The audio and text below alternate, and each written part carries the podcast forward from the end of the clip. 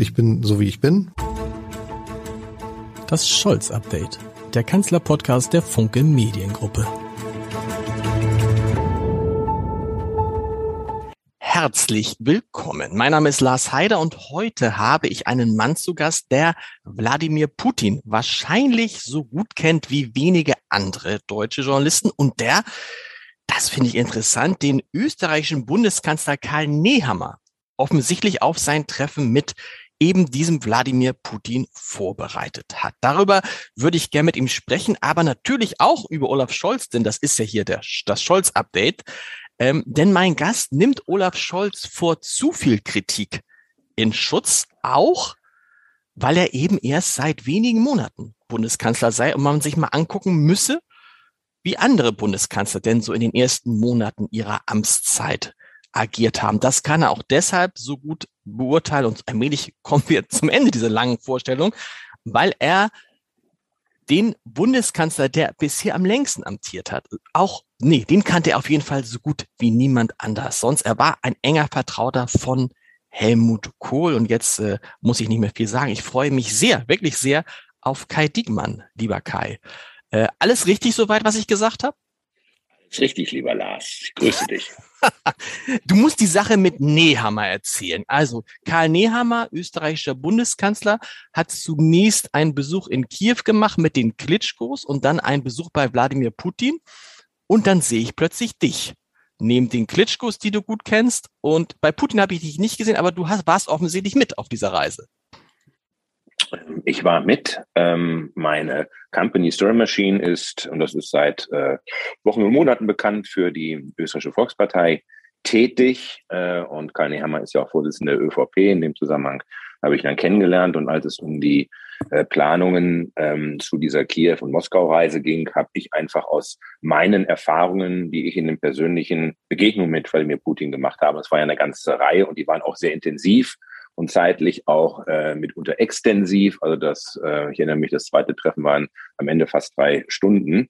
Ähm, äh, habe ich einfach aus diesen Begegnungen referiert, womit man bei Wladimir Putin immer rechnen muss. Und ähm, da dies ja ähm, für einen westlichen Regierungschef keine einfache Zeit ist, um sich mit dem russischen äh, Präsidenten zu treffen, hielt ich das für wichtig, dass er an dieser Stelle ähm, eben tatsächlich optimal vorbereitet ist ähm, auf die Situation. Und daraus ergab sich dann irgendwann die Frage, ähm, ob ich ihn ähm, bei der Vorbereitung äh, dieser Reise unterstützen könne und ob ich mir auch vorstellen könne, äh, mit nach Moskau ähm, zu fliegen. Und das habe ich dann ähm, gerne getan, weil Wladimir Putin ist tatsächlich immer voller Überraschungen. Und ich habe es nicht einmal erlebt, ähm, dass er nicht irgendetwas vorbereitet hätte, womit ich im Zweifelsfall nicht gerechnet mhm. habe. Äh, es gibt bei ihm bestimmte Standards.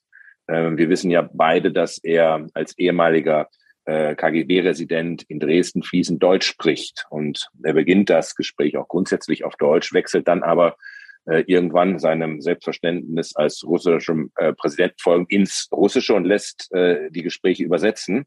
Hat aber eine Eigenart, und das habe ich jedes Mal so erlebt, dass er an bestimmten Stellen seinen Übersetzer korrigiert.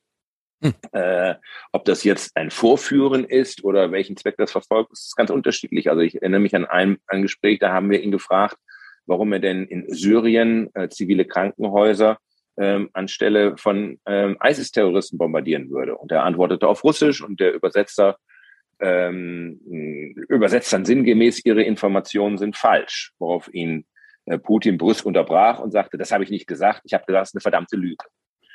Und ähm, das war dann zum Beispiel auch äh, eine Erfahrung, die wir gemacht haben, dass äh, nachdem wir Interviews mit Wladimir Putin veröffentlicht hatten, äh, die dann auch autorisiert waren in ihrer deutschen Übersetzung vom Kreml, ich äh, mitunter Anfragen bekam von Korrespondenten, von deutschen Korrespondenten aus Moskau, die mir dann berichteten, dass ich die russische Fassung äh, ganz anders läse äh, als das, was wir in Deutschland veröffentlicht hatten. So stellten wir zum Beispiel fest, dass unsere ähm, für unserem Eindruck nach unverschämten Fragen, äh, zum Beispiel von den russischen Übersetzern äh, in der russischen Fassung immer deutlich höflicher und abgemildeter ähm, übersetzt worden waren. Ähm, in einer anderen Situation äh, zauberte äh, Putin auf einmal irgendwelche Akten äh, auf den Tisch, äh, die belegen sollten, was deutsche Politiker gesagt oder geschrieben hätten. Und in dem Moment äh, äh, weißt du ja nicht, was, was, du kannst es nicht überprüfen. Sind das jetzt äh, gefälschte Akten, sind das echte Akten? Was ich immer wieder erlebt habe, dass er Dinge tut, mit denen du nicht rechnest. Äh, bekannt ist ja die berühmte Szene mit Angela Merkel, ähm, als mit dem Hund. sie mit dem Hund äh, 2008 Fototermin äh, sammelte Weltpresse und auf einmal holt er seinen Labrador dazu. Und wenn es eine Sache gibt, äh, äh vor der Angela Merkel wirklich Angst hat, sind es Hunde. Ich habe ihn dann übrigens auch später mal danach gefragt, ob er das denn nicht gewusst hätte. Und er sagte, nein, er hätte es nicht gewusst. Und als er es dann erfahren hätte, hätte er sich anschließend entschuldigt. Mhm. Ähm, ich habe das dann gegengecheckt im Kanzleramt. Totaler Blödsinn, äh, weißt du auch als Journalist. Vor solchen Staatsbesuchen werden natürlich bestimmte Informationen ausgetauscht, ob das nun Lebensmittelunverträglichkeiten sind. Und bei einer Sache ist es bei Angela Merkel immer und immer und immer Standard, diese Angst vor Hunden. Das hat so. mal, das hat mal der, wie heißt der, der, der ihr, ihr, ihr, ihr außenpolitischer Berater damals, Sicherheitsberater, hat es erzählt, dass er sogar im Kreml angerufen hat bei dem allerersten Treffen und hat gesagt, Frau Merkel hat Angst vor Hunden. Und da hatte ihr bei einem ersten Treffen, nicht bei diesem Treffen mit dem großen Hund, hatte ihr, ihr einen Plüschhund auf den Stuhl legen lassen. Du musst mal erzählen, das fand ich interessant mit den, mit, mit dem, mit den Übersetzern. Das heißt, man muss, wenn man in den Kreml kommt, damit rechnen, dass das, was man den Kreml-Chef fragt, so gar nicht ankommt bei ihm, wie man es gefragt hat, weil der Dolmetscher es filtert. Also äh, es kommt natürlich an, weil er ja Deutsch versteht. Das heißt, Stimmt, okay. er hört deine Frage und er weiß genau, äh, was du ihm sagst. Und er fängt auch immer das Gespräch auf Deutsch an. Und er ist übrigens auch immer präzise vorbereitet auf dich als Gesprächspartner. Der wusste zum Beispiel, dass ich 2016 bei ihm war, dass bei uns gerade der Chefredakteurswechsel stattgefunden hat. Mhm. Dass also mit Tanit Koch jetzt erstmals eine Frau und wollte noch wissen, und warum haben sie das gemacht und, und so weiter und so fort. Ist zum Beispiel einer der Punkte, ähm, den wir jetzt im Vorfeld dieses Besuches äh, des österreichischen Bundeskanzlers diskutiert haben. Ähm, äh, was ist, wenn äh, äh Putin ähm, mit einem privaten Gespräch über Sport oder über Soldatsein anfängt, äh, wie reagiert man dann? Das geht eben nicht. Ne? Da muss man eben auch antworten, ähm, es ist jetzt nicht das Zeit für, äh, die Zeit für private Gespräche und all das ähm, ein bisschen auszuloten und ein bisschen vorzubereiten, das war ähm, der Sinn äh, der Begleitung. Warst du mit dabei? Reise. Hast du ihn, hast du ihn auch getroffen? Hast du Putin auch getroffen? Nein, weil wir zum Beispiel Wert auch darauf gelegt haben, dass es keine Begegnung der Delegation gibt, die ja eh klein war, weil es eben ein reines Arbeitstreffen gewesen ist. Und wenn sich die Delegationen treffen, ich kenne ja auch den Dimitri Peskov äh, seit vielen Jahren, dann mhm. kommst du ja gar nicht umhin, äh, in irgendeine Form von äh, Smalltalk zu geraten. Und das war eine, etwas, was wir äh, unter allen Umständen äh, vermeiden wollten ähm, das, das Risiko bei Putin ist gar nicht unbedingt, dass er besonders hart oder besonders brüsk ist, sondern dass er versucht, besonders charmant zu sein. Ich habe das äh, und und ich glaube, die Geschichte äh, ist ja hinlänglich bekannt. Ich habe das 2001 bei meinem zweiten Besuch erlebt. Das war unmittelbar nach den Anschlägen ähm, von 9/11 ähm, wo sich der äh, Kreml aktiv sogar damals an die Chefredaktion von Bild gewandt hat. Er kannte mich. Ich hatte ihn ähm, ein, halbes Jahr, nachdem er Präsident geworden war, im Juni 2000 das erste Mal im Kreml besucht und das erste Mal mit ihm ein Interview gemacht und hatte sich jetzt aktiv an uns gewandt, weil er eine, eine, eine Botschaft an den Westen loswerden wollte. Ich bin dann nach Moskau geflogen, um festzustellen, er ist nicht in Moskau und ich kriege die Nachricht, sie müssen weiter nach äh, Sochi fliegen. Der Präsident empfängt sie auf seiner Datscha. Äh, das war dann auch so und wir haben dort einen äh, muss man sagen, sehr entspannten ähm, Präsidenten in schwarzer Jeans und schwarzem T-Shirt äh, getroffen, haben äh, umfänglich äh, ähm, zum Mittag gespeist und ein sehr ausführliches Interview gemacht. Übrigens ein Interview, in dem ähm, der russische Präsident äh, äh, den damaligen amerikanischen Präsidenten George W. Bush nachdrücklich unterstützt hat und solche Dinge gesagt hat wie, das Falscheste, was wir jetzt tun könnten, wäre den Amerikanern in den Arm zu fallen, wenn sie militärisch äh, äh, in Afghanistan eingreifen wollen, was ja für einen russischen Präsidenten schon ähm, ein weiter Satz ist. Mhm. Am Ende dieses Gesprächs überraschte er mich dann damit, ähm, als er mich auf einmal fragte, äh, hätten Sie noch Lust, mit mir äh, schwimmen zu gehen und Jetski zu fahren? Und ich sagte, ähm, Herr Präsident, äh, wer bin ich, dass ich nicht noch Zeit hätte, wenn Sie mich danach fragen? Aber Üblicherweise äh, habe ich keine Badehose dabei, wenn ich zu äh, Politikerinterviews gehe. Das sei kein Problem. Ich könne eine von ihm haben. Und ich es mich dann versah, äh, stand ich in einem Zelt äh, am Strand des Schwarzen Meeres mit Wladimir Putin wir haben uns gemeinsam ausgezogen. Und ich bekam diese eine dieser wunderbaren sozialistischen äh, Speedos, ähm, in denen ich äh, unmöglich aussah. Und dann sind wir gemeinsam über den Strand und äh, waren Jetski fahren und ähm, äh, äh, schwimmen. Das war damals äh, kein Problem, weil es erstens privat geblieben ist. Äh, die Bilder davon haben wir nicht veröffentlicht. Und zweitens äh, Putin ja auch damals noch als Partner des Westens betrachtet mhm. wurde.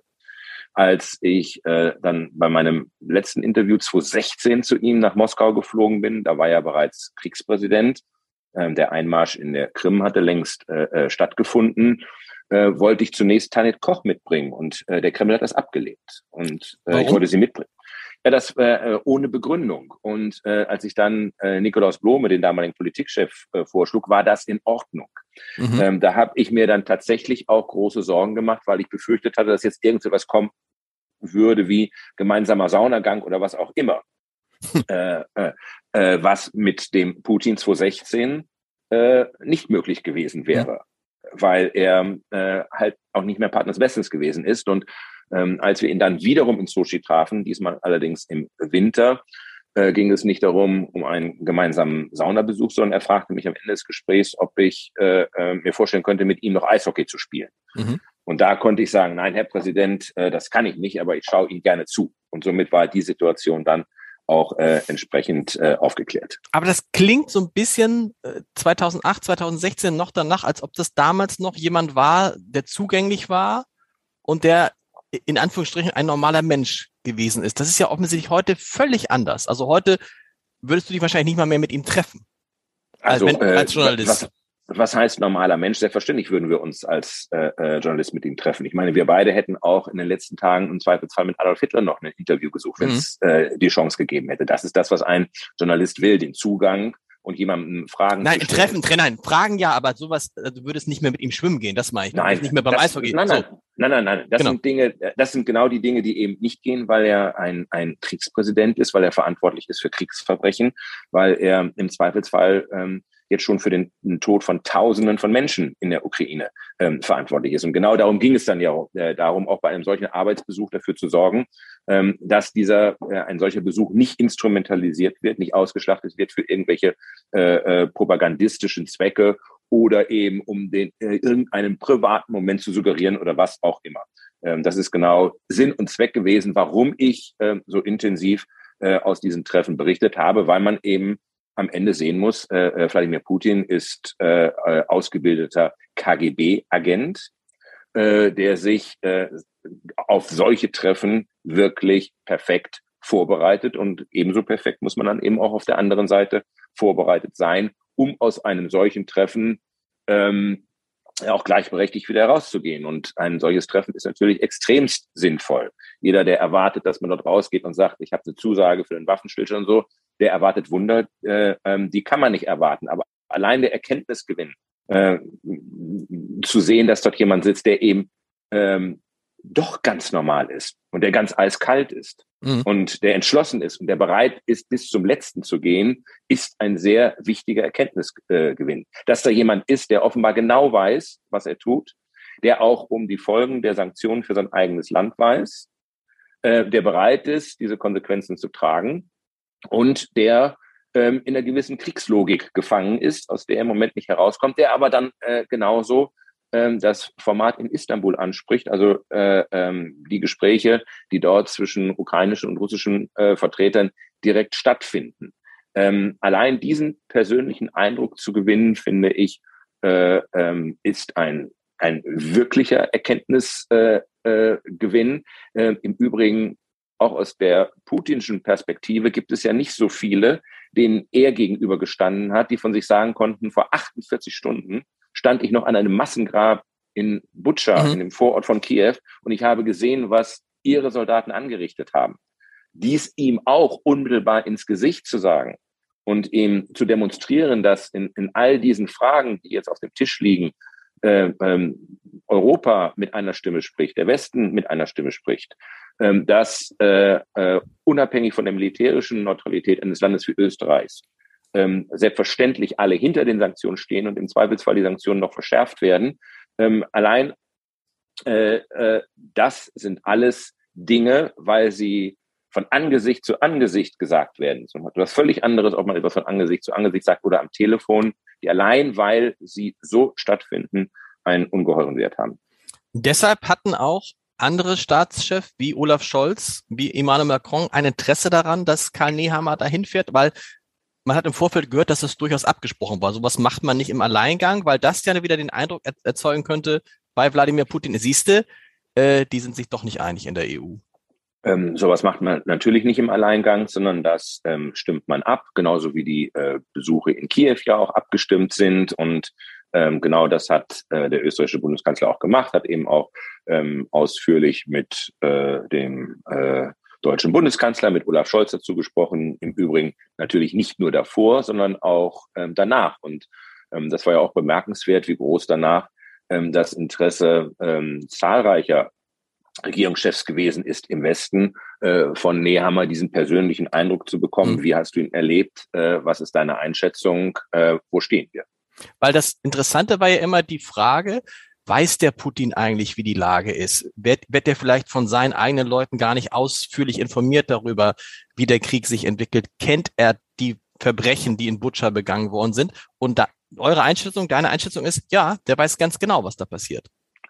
Das ist zumindestens äh, ähm, der Eindruck, äh, den äh, der österreichische Bundeskanzler gewonnen hat nach äh, seinem Gespräch mit Putin. Und deswegen kam er auch einigermaßen ernüchtert aus diesem mhm. ähm, Gespräch zurück. Äh, offenbar weiß Putin sehr genau, äh, was in der Ukraine passi passiert. Er weiß offenbar auch um die eigenen Verluste und ähm, scheint deshalb umso entschlossener, weil auch das müssen wir sehen.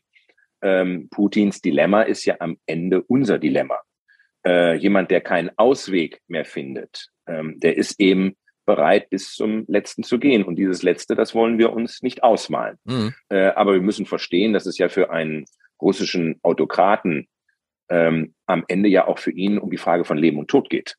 Und auch äh, äh, Vladimir Putin kann ja jetzt nicht sagen, und der äh, äh, seiner eigenen Bubble erzählen, gut, 15.000 ähm, äh, äh, Soldaten von uns sind gefallen, ne? wir haben es versucht, hat nicht geklappt. Ne? Äh, machen wir weiter wie vorher. Ähm, das wird nicht funktionieren. Das heißt, es muss äh, in irgendeiner Form eine ähm, Lösung geben, die, ob uns das jetzt gerade gefällt oder nicht, äh, ähm, die äh, Wladimir Putin äh, zum jetzigen Zeitpunkt mit einschließt, weil es gibt dort keinen anderen und er mhm. hat offenbar äh, die Situation unter Kontrolle. Das, das schmeckt uns moralisch überhaupt nicht. Und wir möchten natürlich Wladimir Putin ganz woanders sehen. Aber im Moment ist er der Ansprechpartner. Im Übrigen gilt natürlich auch, es liegt ja nicht an uns, dort irgendetwas auszuhandeln, sondern die Bedingungen, zu denen ein Waffenstillstand oder gar ein, ein Frieden verhandelt wird, ähm, das kann am Ende nur äh, die Ukraine entscheiden. Genau.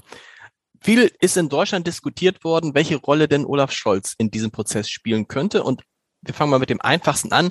Es gibt ganz viele, die gesagt haben, der muss jetzt wie Boris Johnson nach Kiew fahren. Wie siehst du das? Also ähm, zunächst einmal muss man ja sagen, dass äh, wenn es jetzt heißt, Olaf Scholz sei der Zauderer, der zögert, ähm, der nicht schnell genug reagiert, ähm, dass das ja auch von uns Journalisten noch vor wenigen Wochen unmittelbar nach dem Kriegsausbruch ganz anders klang, mhm. als nämlich ähm, Olaf Scholz in die Sondersitzung des Bundestages gegangen ist und zur allgemeinen Überraschung ja eine 180 Prozent Kehrtwende äh, äh, eingeleitet hat, eben mit ähm, der Ansage, wir werden Waffen an die Ukraine liefern, äh, mit dem 100 Milliarden Euro Programm für die Bundeswehr. Ähm, das war ja eine Wende, mit der kein Mensch gerechnet hat und äh, mit der er sich ganz ähm, weit aus dem Fenster gelehnt hat. Äh, eine Wende, die, wie wir später festgestellt haben, ja auch äh, äh, in seiner Partei nicht abgesprochen war, mhm. der er viele überrascht hat. Und an dieser Stelle ist er nun überhaupt nicht zögerlich oder zaudernd gewesen, sondern hat ähm, drastische ähm, Konsequenzen äh, gezogen. Ähm, diese Besuche in Kiew sind deshalb wichtig, ähm, weil sie natürlich auch ein Stück weit ähm, staatliche Souveränität der Ukraine demonstrieren. Ja. Also ein Regierungschef, der in der Lage ist, ausländische Regierungschefs, den russischen Bundeskanzler, den britischen Premierminister, die äh, Präsidentin der EU-Kommission zu empfangen, zeigt eben auch, guck mal, hier funktionieren wir äh, wieder Dinge. Wir sitzen nicht im Bunker, sondern wir sind in der Lage, Boris Johnson hier auch über äh, äh, den Vorplatz zu gehen und uns zu zeigen. Ähm, insofern äh, dienen solche Besuche natürlich auch dazu, der ukrainischen Bevölkerung ein Stück weit ähm, Hoffnung zurückzugeben, ähm, dass es gelingen kann, hier nicht nur äh, lang anhaltenden Widerstand zu leisten und es den Russen besonders schwer zu machen, sondern auch möglicherweise ähm, äh, Siege davon zu tragen, die vorher niemand äh, für möglich gehalten hätte. Ähm, am Ende, glaube ich, ist es auch immer wichtig, ähm, was bringe ich mit? Genau. Wenn ich als deutscher Bundeskanzler. Das ist ja, das ist ja, das, das, genau, das ist ja Scholz Ansatz. Er sagt, es nützt nichts, wenn ich dahin fahre, durch die Straßen von Kiew gehe und am Ende ist alles genauso, wie es war, bevor ich gekommen bin, sondern ich muss was Konkretes mitbringen. Das ist sozusagen die Art, wie, wie Scholz Politik macht. Er macht halt, er hält halt gar nichts von Symbolpolitik, sondern will immer irgendetwas zu verkünden haben, wenn er denn schon mal auftritt. Also ähm, ich, ich glaube natürlich, dass äh, auch das Symbolische hier äh, wichtig ist und eine Rolle spielt. Ähm, ich meine, das ist so ähnlich wie jetzt ähm, äh, der beschleunigte Austausch von äh, Unterlagen, was den EU-Beitritt äh, ähm, angeht, der Ukraine. Ursula von der Leyen hat ja diesen Fragebogen mitgebracht, ähm, den ähm, Zelensky jetzt zurückgegeben hat, ähm, dass damit eine äh, EU-Mitgliedschaft der Ukraine in greifbarer Nähe ist, ist natürlich Unsinn. Das ist auch ein Akt der, der Symbolik, weil äh, äh, am Ende setzt die eine formale Mitgliedschaft ja ganz, ganz, ganz viel ähm, voraus, äh, rechtlich voraus. Und äh, viele dieser Bedingungen kann ein Land im Krieg, äh, so tragisch das ist, im Moment gar nicht erfüllen. Aber es geht eben an dieser Stelle auch um die Symbolik und deswegen ähm, will ich überhaupt nicht äh, äh, unterschätzen, wie wichtig ein solcher Besuch tatsächlich für äh, ähm, die, die politische Führung vor Ort und auch für, für die Menschen vor Ort ist. Und äh, ehrlicherweise sich immer dort ein eigenes Bild zu machen, das hilft weiter. Und ich muss wirklich sagen, ähm, es ist beeindruckend, wenn du dort äh, Zelensky triffst. Es ist beeindruckend, wenn du äh, Vitali und Vladimir Klitschko, ne, die ja eigentlich in Hamburg und Berlin ein, ein sehr äh, äh, geruhsames äh, äh, äh, Sportler Millionärsleben führen könnten, wenn man mhm. sieht, unter welchen Bedingungen sie dort aushalten und ähm, was sie leisten und was sie tun, dann ist das, muss man sagen, äh, wirklich bemerkenswert. Und ich glaube tatsächlich, dass ein, ähm, ähm, ein Besuch eines europäischen Regierungschefs äh, an dieser Stelle in seiner Symbolhaftigkeit gar nicht äh, hoch genug eingeschätzt werden kann. Also macht Scholz einen Fehler, dass er nicht fährt? Ähm, also erstens ist ja noch äh, gar nicht äh, gesagt, dass er nicht fährt, sondern also dass er bisher nicht gefahren ist. Das ist. Äh ich finde, man muss auch ein bisschen vorsichtig sein. Es sind ja jetzt ein paar gefahren. Also äh, mhm. der, der Besuch von Boris Johnson äh, war sehr überraschend. Äh, Ursula von der Leyen. Man will, möchte ja auch nicht den Eindruck erwecken, dort jetzt aus irgendwelchen PR-Gründen hinzufahren, äh, wenn hier schon eine Reihe von Regierungschefs äh, äh, da gewesen sind. Das muss ja auch passen. Dazu muss man übrigens äh, auch sagen, dass natürlich im Moment auch die ähm, Reise mit den Angriffen auf ähm, äh, Lemberg wieder schwieriger und gefährlicher äh, äh, geworden ist. Ich hatte mich gewundert, wie, wie eigentlich unbehelligt man zwölf Stunden auf unbeschädigten Gleisen äh, äh, von der polnischen Grenze im Süden bis hoch nach Kiew und wieder zurückreisen kann. Ähm, jetzt sind diese Gleise unter Beschuss und äh, das macht es auch nicht unbedingt äh, einfacher. Hm. Ich habe es am Anfang gesagt, ähm, du gehörst zu denen, die davor warnen, jetzt zu stark auf Olaf Scholz einzudreschen, was ja viele getan haben, der Zauderer, der Zögerer, äh, wo ist er überhaupt, kann er das überhaupt? Weil man immer noch bedenken muss, der Mann ist jetzt seit knapp vier Monaten etwas, genau, fast genau vier Monate, ne? Äh, ein bisschen mehr als vier Monate Kanzler und ist mit einer Situation konfrontiert, die viele seiner Vorgänger nicht ansatzweise hatten. Das ist ähm, eine Krise, wie wir sie seit dem Zweiten Weltkrieg äh, nicht mehr gehabt haben. Ich meine, wir reden hier über einen Angriffskrieg mitten in Europa, äh, den kein Mensch äh, für vorstellbar gehalten hätte. Und Klammer auf, wir kommen gerade mit Corona oder sind noch mittendrin mit mhm. einer äh, mit einer Krise eines globalen Ausmaßes, ähm, die eh schon äh, Schockwellen äh, über die ganze Welt schickt. Ähm, wa was die Notwendigkeit militärischer Verteidigung angeht, was die Notwendigkeit der NATO angeht, was die Notwendigkeit einer äh, starken EU angeht, ähm, glaube ich, muss ich nicht ähm, katholisch gemacht werden. Mhm. Ähm, ich bin 1983, das war die Zeit des NATO-Doppelbeschlusses, äh, habe ich mich als Zeitsoldat bei der Bundeswehr verpflichtet aus politischer Überzeugung, weil ähm, ich gesehen habe, äh, wie viel Zulauf die Friedensbewegung hatte äh, mit dem Slogan Frieden schaffen ohne Waffen, äh, wie äh, der NATO-Doppelbeschluss äh, in Gefahr war, wie die äh, Regierung von Helmut Schmidt auseinandergeflogen ist, weil ihm die SPD auf dem Weg zur Stationierung dieser neuen amerikanischen Mittelstreckenraketen die Gefolgschaft verweigert hat. Also, wie gesagt, ich muss da nicht katholisch gemacht werden. Äh, was mich allerdings immer misstrauisch macht, ist, ähm, wenn ich meine Mitbürger, die eben noch überzeugte Peace-Nicks waren, äh, auf einmal äh, in diesem harschen Kriegsmodus mhm. äh, äh, erlebe. Dann habe ich da immer Sorge und habe immer das Gefühl, ähm, bei uns geht immer nur heiß oder kalt. Also genau. Also irgendwo dieser äh, fünf vernünftige, rationale Mittelweg, den zu beschreiten, äh, das fällt uns schwer. Also wie gesagt, diejenigen, die eben noch überzeugte äh, Gesinnungspazifisten waren, ähm, rufen jetzt nach äh, ähm, schweren Waffen und Panzern und äh, am besten auch noch Flugzeuge, ähm, äh, die dann in Rammstein von den Ukrainern äh, abgeholt werden. Ähm, das ist alles etwas, wo mir immer äh, mulmig wird, weil irgendwas stimmt da nicht. Ne? Also dieser, dieses, dieser Umschlag von Weiß in Schwarz, äh, das ist eine Sache, ähm, die mir äh, unheimlich ist.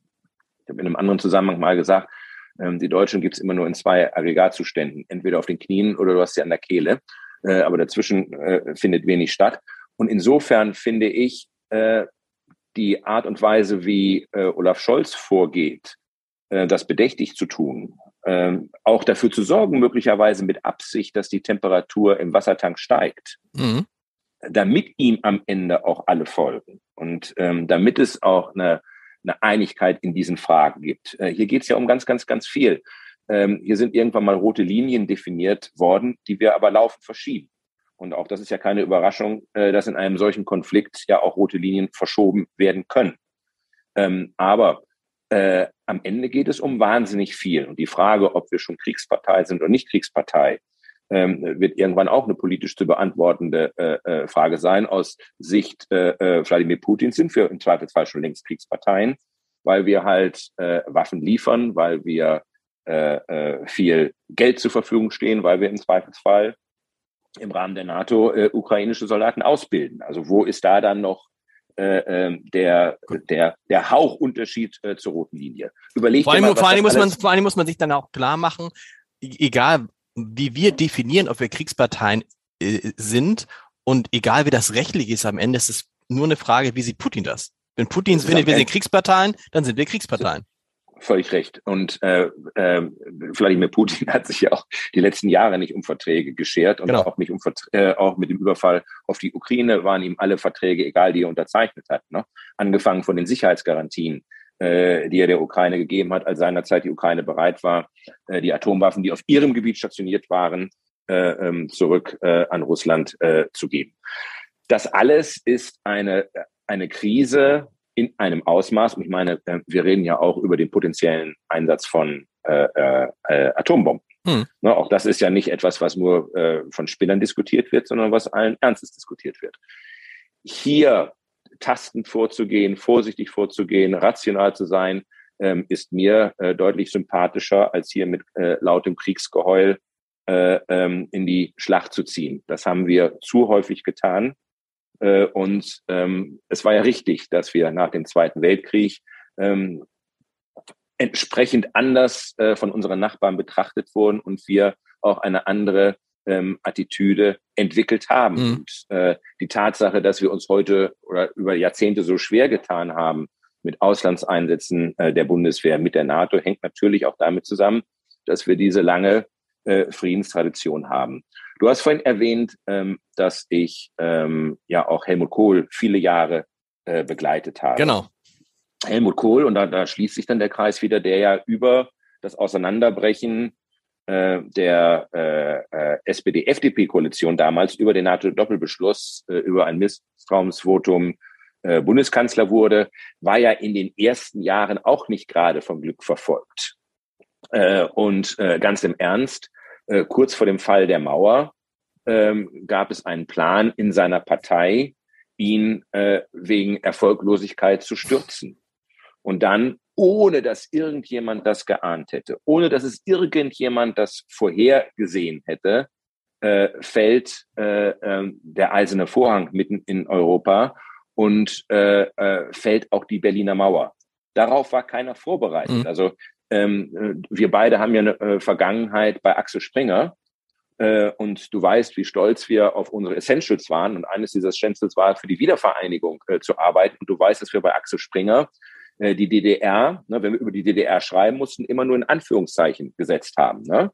Äh, warum? Weil sie war weder deutsch, sie war nicht demokratisch und sie war keine Republik. Ja. Und im Sommer 1989, knapp zehn Wochen oder zwölf Wochen vor dem Fall der Mauer, gab es dann diesen Beschluss des Axel Springer Verlages, wir müssen endlich mal politische Realitäten anerkennen. Und die DDR ist da und die wird es geben. Und deswegen schaffen wir die Anführungszeichen. Ja. Also selbst die, die eigentlich immer in erster Reihe standen, meine, Axel Springer wurde wegen seines Festhaltens an der Wiedervereinigung als der Berliner Tor verspottet. Ja. Also selbst die, die in der ersten Reihe dieser Wiedervereinigungsrhetorik standen, haben wenige Wochen vor dem Fall der Mauer gesagt, wir müssen die politischen Realitäten anerkennen und es gibt halt zwei deutsche Staaten. Rums, dann war äh, äh, auf einmal die Mauer weg, äh, die SED war weg und äh, Helmut Kohl sah sich mit einer historischen Situation konfrontiert, für die es eben auch keine Blaupause genau. gegeben hat. Und Helmut und, Kohl blieb, ne? Wahrscheinlich wäre ohne die Wiedervereinigung dann nicht der Kanzler geworden, der am längsten amtierte. Es wäre ohne die Wiedervereinigung, ich meine immer hätte, hätte Fahrradkette, ne? Ja. Äh, hätte meine Großmutter äh, ähm, Räder, wäre sie ein Omnibus. Ähm, aber ähm, möglicherweise wäre dieses berühmte, dieser berühmte Parteitag 1989, auf dem ja der Putsch wirklich verabredet war, mhm. anders ausgegangen, wenn Helmut Kohl nicht äh, in seiner Rede verkündet hätte, dass die Ungarn um Mitternacht ihre Grenze für Flüchtlinge aus der DDR öffnen würden. Die Geschichte hätte wahrscheinlich einen anderen äh, Lauf, einen anderen Verlauf genommen. Ähm, äh, in der Retrospektive sieht das ja immer sehr eindeutig aus, der Weg zur Wiedervereinigung. Vom Fall der Mauer am 9. November 89 bis zum 3. Oktober 1990, als dann die Wiedervereinigung tatsächlich stattfand. Ähm, Helmut Kohl hat das immer ganz anders beschrieben. Er hat gesagt, äh, wir wussten zwar ungefähr, wohin wir wollten, aber es war wie ein Weg durchs Hochmoor. Es war neblig und wir haben uns einfach vorgetastet und gehofft, wir, wir kommen irgendwann wieder auf festen Grund. Und ein bisschen ist es jetzt genauso, ne?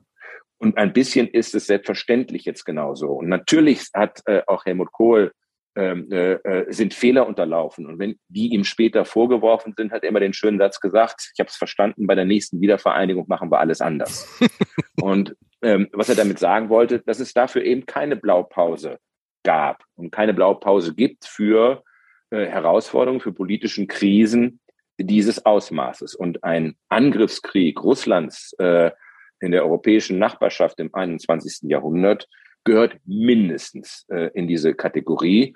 Und ähm, deshalb äh, verstehe ich und äh, finde ich, müssen wir äh, an dieser Stelle auch gerechter sein mit unserem politischen Personal, das sich ja auch erst ähm, vortasten muss, um zu gucken, was passiert jetzt eigentlich, was tun wir, was ist richtig und vernünftig. Und das, was du vorhin für Karl Nehammer angesprochen hast, gilt natürlich auch für Olaf Scholz. Mhm. Ähm, wir sind das größte Land in Zentraleuropa mit den meisten Einwohnern, mit der größten Wirtschaftskraft. Gerade und wenn wir uns äh, ähm, wieder auf militärische Stärken besinnen, äh, steht es gerade uns, finde ich, besonders an, hier das in Absprache auch mit den europäischen äh, äh Partnern zu tun und auch innerhalb der NATO. Nur mal ganz kurz wenn wir tatsächlich, man muss immer mal bedenken, wenn wir tatsächlich künftig zwei Prozent unseres Bruttosozialproduktes äh, für äh, die Aufrüstung der Bundeswehr aufgeben, ja. entsteht ein Militärkoloss in der Mitte Europas, der alles andere überragt. Ja. Und auch das ist ja so eine Frage, ob sich damit unsere Nachbarn unabhängig von der jetzigen Situation auf Dauer wirklich so wohlfühlen. Also es ist dann deutlich mehr, geben wir dann aus für Verteidigung als Russland zum Beispiel. Wir sind sowieso mit Russland im Moment schon auf Augenhöhe, was die Ausgaben anbelangt, aber künftig wäre das dann deutlich mehr.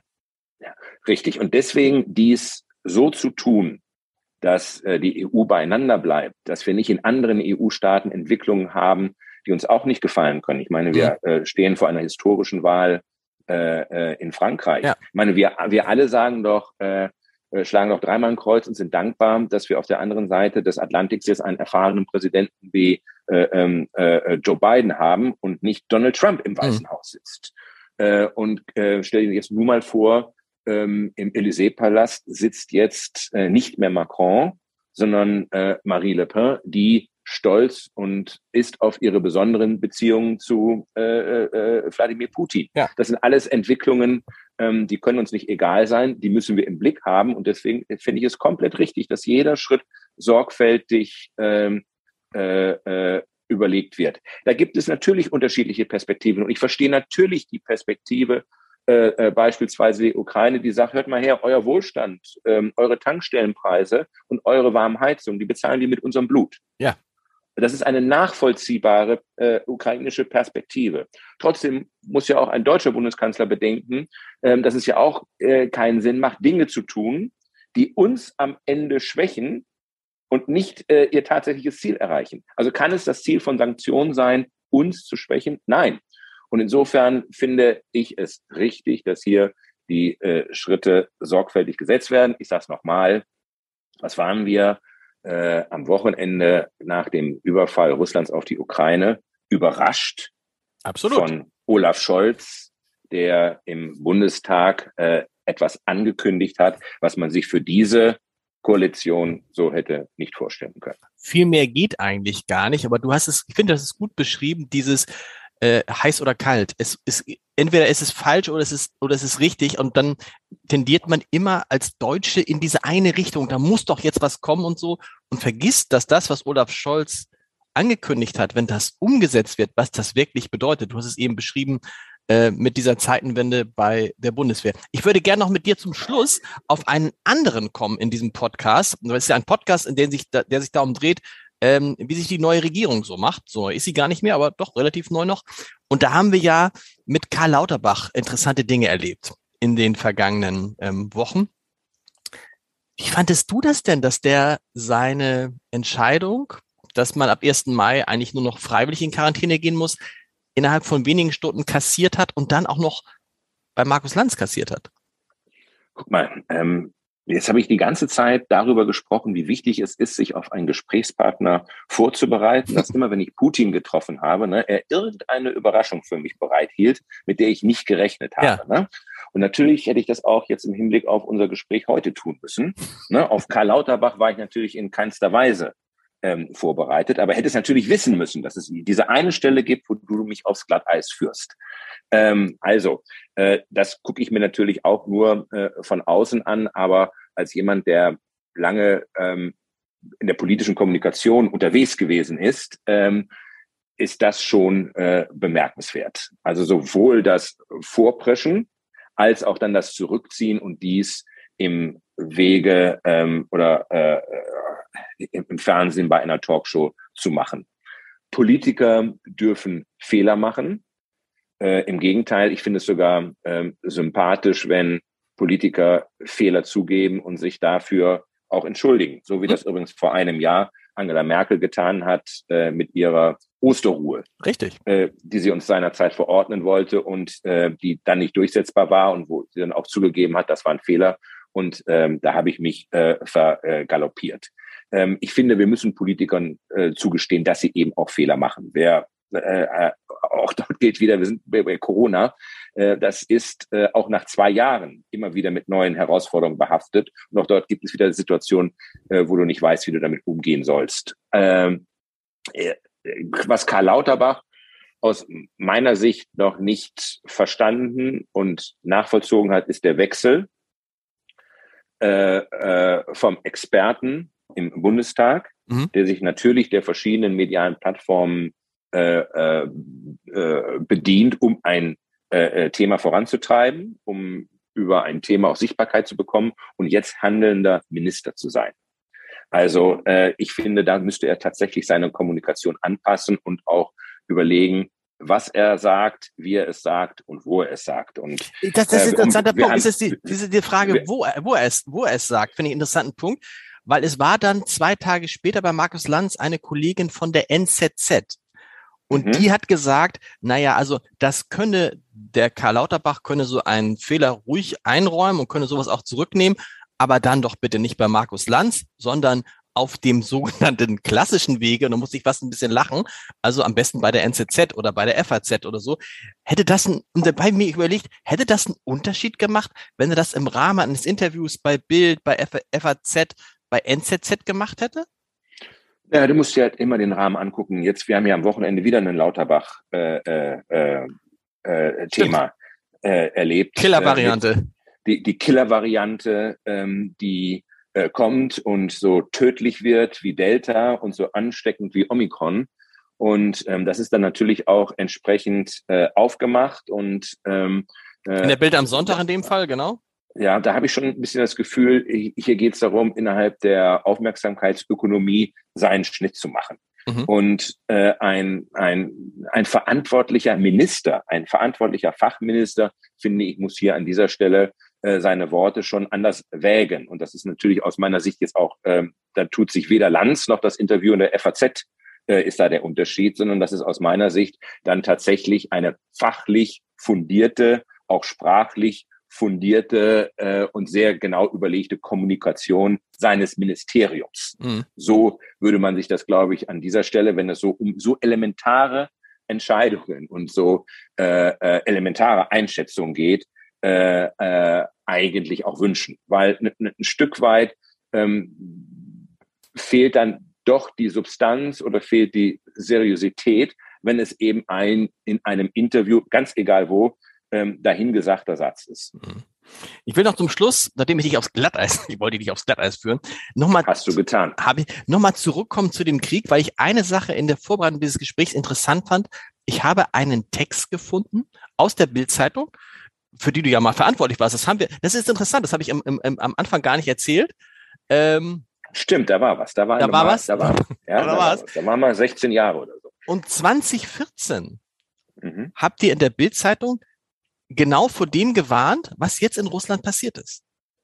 Inklusive Abhängigkeit von äh, Energielieferung, inklusive ähm, der greift die Ukraine an, inklusive der könnte auch dann damit drohen, andere Staaten anzugreifen, inklusive ähm, der könnte dann, dann damit auch drohen, schwere Waffen, Atomwaffen einzusetzen. Das heißt, ähm, was jetzt heute viele sagen, es hat ja keiner gesehen. Nee, es gab es. Zumindest habe ich es im Bild gefunden, wahrscheinlich anderswo auch.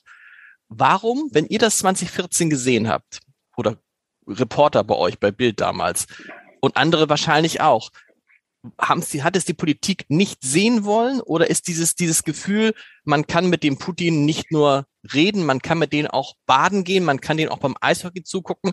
Also ist das schon unserer, unser, unser, eine Art eben kein Feind mehr? Hat das überwogen? Also natürlich ähm, spielt Dialog in der Politik eine ganz wichtige Rolle. Und äh, wenn wir über künftige Sicherheitskonzepte äh, reden, dann wird das immer eine Mischung sein, äh, sein müssen aus Abschreckung und miteinander reden, um den mhm. anderen eben äh, auch zu äh, verstehen. Ich finde übrigens nicht, dass es in der Vergangenheit ein Fehler war, ähm, Russland über den Dialog einzubinden. Ne? Ähm, ich sage ja mal, es gibt zwei Putins. Es gibt Putin 1 und es gibt Putin 2. Möglicherweise gibt es jetzt Putin äh, 3. Putin 1 war der Putin äh, von 2000 bis etwa 2007, der möglicherweise, äh, so ist zumindest meine Beobachtung, tatsächlich an dieses Konstrukt vom gemeinsamen Haus Europa geglaubt hat und wirklich geglaubt hat, dass äh, unsere Versprechen von Teilhabe an Wohlstand und politischen äh, Entscheidungen ernst gemeint mhm. gewesen ist. Ähm, das ist dann ein Stück weit anders gelaufen, was nichts von dem entschuldigt, was Putin heute in der Ukraine tut.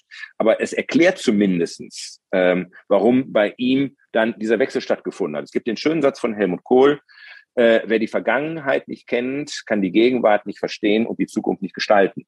Und ich finde, das gilt äh, äh, ganz besonders für die Situation von Putin und Russlands. Man muss die Vergangenheit kennen, um zu verstehen, was heute zum Teil dort passiert. Um es nochmal zu betonen, das entschuldigt nichts von dem mhm. äh, und rechtfertigt auch diesen Angriffskrieg äh, in der Ukraine nicht. Aber es ist wichtig für das Verständnis dessen, äh, äh, wo und wie heute äh, äh Putin ähm, agiert. Und ähm, ist ja kein Geheimnis, spätestens mit dem Angriff 9-11 äh, ähm, war der Feind auf einmal ein anderer. Das Amer amerikanische Interesse an den Russen ist auf Null gesunken. Äh, das, was wir an wirtschaftlichen Investitionen versprochen hatten, ist nie eingetreten. Und äh, die Russen mussten erleben, ähm, dass in diesem gemeinsamen Haus Europa auf jeden Fall eine relevante äh, Wohnung für sie nicht vorgesehen waren. Ähm, in den vergangenen Jahrhunderten sind es eigentlich immer vier europäische Mächte gewesen, die über das Schicksal Europas bestimmt haben. Das sind die Engländer gewesen, das sind die Franzosen gewesen, das sind die Deutschen gewesen, das sind die Russen gewesen. Hm. Und ein Stück weit waren die Russen draußen. Genau. Obama sagte, er ist ja nur eine Regionalmacht. Ja, äh, Obama sagt, es eine Regionalmacht und der von mir sehr verehrte äh, äh, äh, George Bush Senior hat es sich auch seinerzeit nicht verkneifen können zu äh, formulieren, äh, die Amerikaner hätten ja auch den Kalten Krieg gewonnen. Das mhm. alles sind natürlich ähm, äh, Demütigungen, die dann ähm, zu der Erkenntnis äh, bei Putin geführt haben, äh, ich glaube, wir müssen uns anders aufstellen. Und das war ja sehr früh der Fall, 2007, seine berühmte Rede äh, äh, bei der Münchner Sicherheitskonferenz. Ne? Und von da an hätten wir eigentlich alle, nicht nur die Politiker, sondern auch wir Journalisten, wir hätten anders zuhören müssen. Und ähm, in unserem Interview 2016, da haben wir ihn ja auch äh, äh, nach der Krim gefragt. Und da hat er seinerzeit formuliert, äh, mich interessieren keine Grenzen oder Staatsterritorien, mich interessiert das Schicksal von Menschen. Das ist mhm. genau die Argumentation, mhm. die er heute nutzt äh, für den Überfall auf die Ukraine wir alle haben den Fehler gemacht, dass wir nicht genau zugehört haben, dass wir das nicht ernst genommen haben. Und ähm, da hat es seinerzeit bei Bild mit Paul Ronsheimer, aber auch mit Julian Reichelt äh, Kollegen gegeben, ähm, die, man würde sie heute als Falten politisch bezeichnen, äh, das aber schärfer gesehen haben und auch seinerzeit schon ähm, schärfer äh, formuliert haben. Wie gesagt, das ist nicht nur ein Problem der Politik, sondern es ist ein Problem von uns allen gewesen. Grundsätzlich halte ich aber die Versuche in der Vergangenheit, ähm, Russland einzubinden, in einen Dialog einzubinden, äh, Prozesse zu begehen, äh, zu beginnen, in denen sich Russland zu bestimmten Standards verpflichtet, für richtig. Und ähm, deswegen. Ähm, und du sagst es ja auch, und wir, und wir werden zurückkommen. Wir werden am Ende wieder, das ist ja das Verrückte, was man sich nicht vorstellen kann. Es wird einen Verhandlungstisch geben, an dem wird Wladimir Putin sitzen.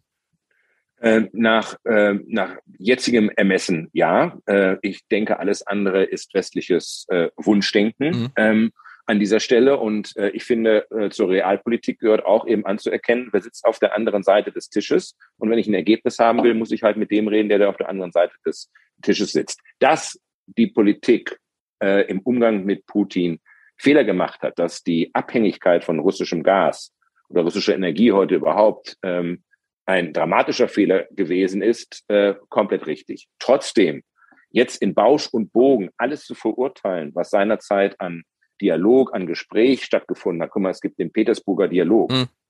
Äh, dass äh, die Begegnung der Zivilgesellschaften, da habe ich vor, weiß nicht, vor 20 Jahren auch irgendwo mal eine Rolle gespielt, bis wir das Ding verlassen haben, weil es eben keine russische Zivilgesellschaft in der Form mehr gab. All diese Versuche sind ja richtig gewesen und ähm, nur weil sie nicht funktioniert haben, äh, muss man sie deshalb nicht in Bausch und Bogen äh, verurteilen. Lieber Kaiser. Und wie gesagt, ja. und wie gesagt, du musst mich nicht katholisch machen. Ich bin schwarz wie die Nacht und äh, äh, irgendjemand hat mir einen schönen, äh, ein, ein, türkischer Freund hat mir neulich mal den schönen Satz gesagt, das fand ich ganz interessant. Ähm, wir beide wissen, ne, dass Russland ne, ein Bär ist. Ne? Wir wissen, wir in der Türkei wissen aber am Ende, es ist ein Bär. Aber ihr glaubt, ihr könnt ihn streicheln. Vielen, vielen Dank, lieber Kai. Heute in einer Woche ist jemand zu Gast, den du auch kennst. Wolfram Weimer ist dann zu Gast, ah. ehemaliger Chefredakteur der Welt, jetzt Verleger in einer Woche das neue Scholz-Update. Vielen Dank, lieber Kai. Ich freue mich. Bis dann.